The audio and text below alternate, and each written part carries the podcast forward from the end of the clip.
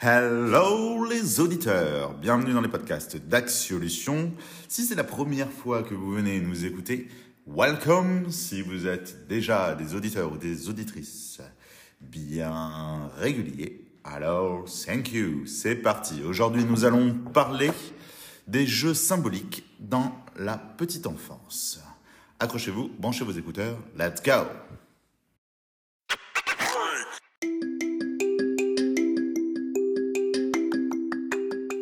Alors, qu'est-ce que sont des jeux symboliques? Ce sont des jeux qui permettent à l'enfant d'imiter des personnes adultes, des animaux, ou des situations ou des événements. Ce sont des occasions privilégiées au cours desquelles l'enfant, qui est l'acteur en fait, se met en scène pour revivre des moments passés ou observer et faire comme si, comme les grands, il invente des situations, donc en fonction de ce qu'il l'interroge, et bien évidemment d'un élément fondateur et essentiel qui est son imagination. Ça lui permet aussi, au travers de ces jeux symboliques, de s'approprier les émotions et d'apprendre à gérer les frustrations. Comme quoi, certains adultes feraient peut-être bien de s'y remettre à ces jeux symboliques.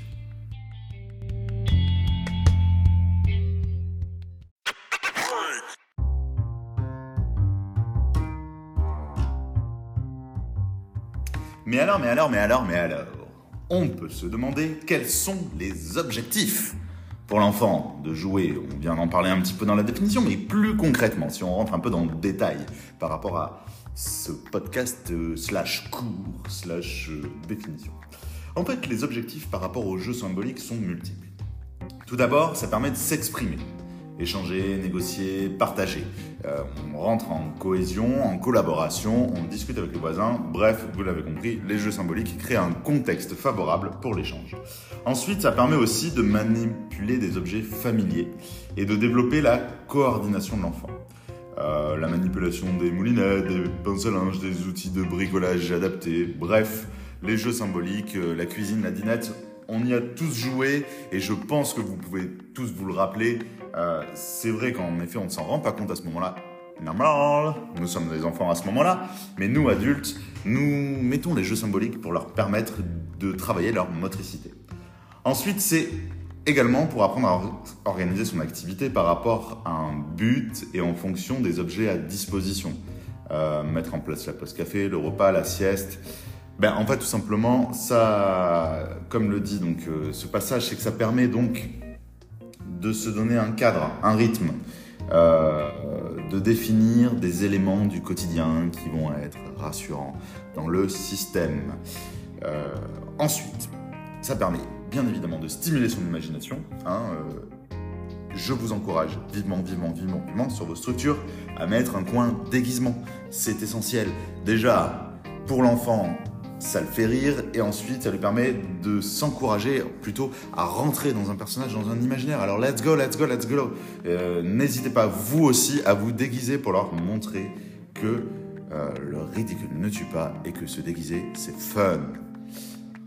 Bien évidemment, ça apprend, comme on l'a dit tout à l'heure, à améliorer sa capacité au niveau gestuel et émotionnel et à développer sa capacité à classer et à ordonner.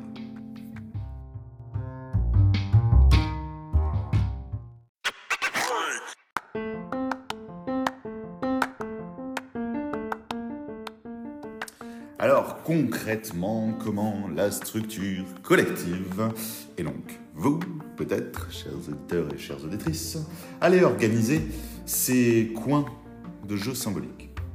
Ben, La structure collective, euh, tout simplement, donc vous, vous allez organiser des coins, des espaces dans lesquels l'enfant, seul ou en petit groupe, peut venir endosser donc son personnage qu'il a choisi.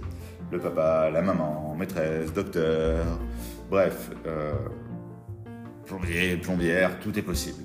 Donc idéalement, là je vous encourage à mettre des paravents ou pourquoi pas euh, construire comme un petit îlot avec euh, des rideaux. Voilà, soyez imaginatifs, mais en tout cas c'est sûr qu'il faut préserver l'intimité des enfants, aussi bien quand ils jouent entre eux que par rapport au regard des autres. C'est un moment personnel. Voilà. Au niveau des zones de jeu symboliques, vous pouvez avoir plusieurs éléments. comme euh, bah, le coin euh, maison avec euh, le four, la cuisine, la dinette, aspirateur, fer à repasser. Vous pouvez avoir un coin bébé avec les tapis de change, poussettes, poupées, vêtements. Le coin du docteur, le coin bricolage, le coin de la marchande avec les fruits les légumes, et le coin des marionnettes. Bien évidemment, pensez toujours une chose, euh, le coin des bébés n'est pas réservé aux filles. Euh, les garçons sont tout à fait capables d'aller y jouer. Le coin cuisine n'est pas non plus pour ces dames. Vous pouvez faire jouer tous les enfants. Les enfants, eux, ne se mettent pas de règles.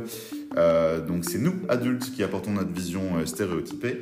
Donc n'hésitez pas à travailler un petit peu le mélange et à les encourager à jouer ensemble.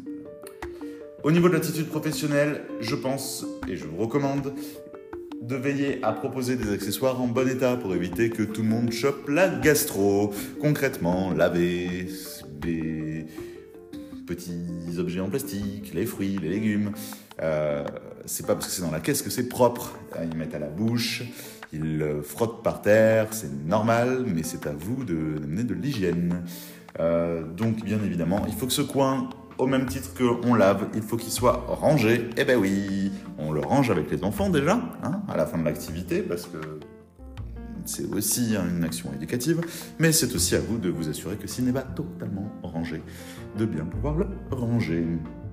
Ensuite, essayez de changer de thème. En moyenne, tout, toutes les 4 à 6 semaines pour éviter la lassitude des enfants. S'ils voient toujours le même légume, le même fruit, la même boîte à outils, au bout d'un moment, l'imagination va s'épuiser. Donc, c'est à vous de pouvoir proposer des choses innovantes.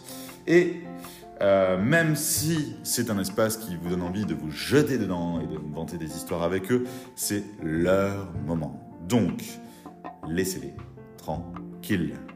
Voilà, c'est fini pour les jeux symboliques pour aujourd'hui. Ce cours est soutenu et initié et lu euh, et travaillé par le livre euh, CAP Accompagnant éducatif petite enfance euh, avec qui nous sommes heureux de travailler.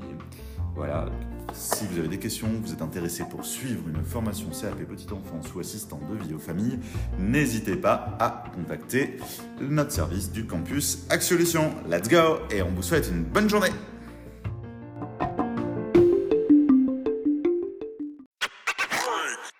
Oh, thank you.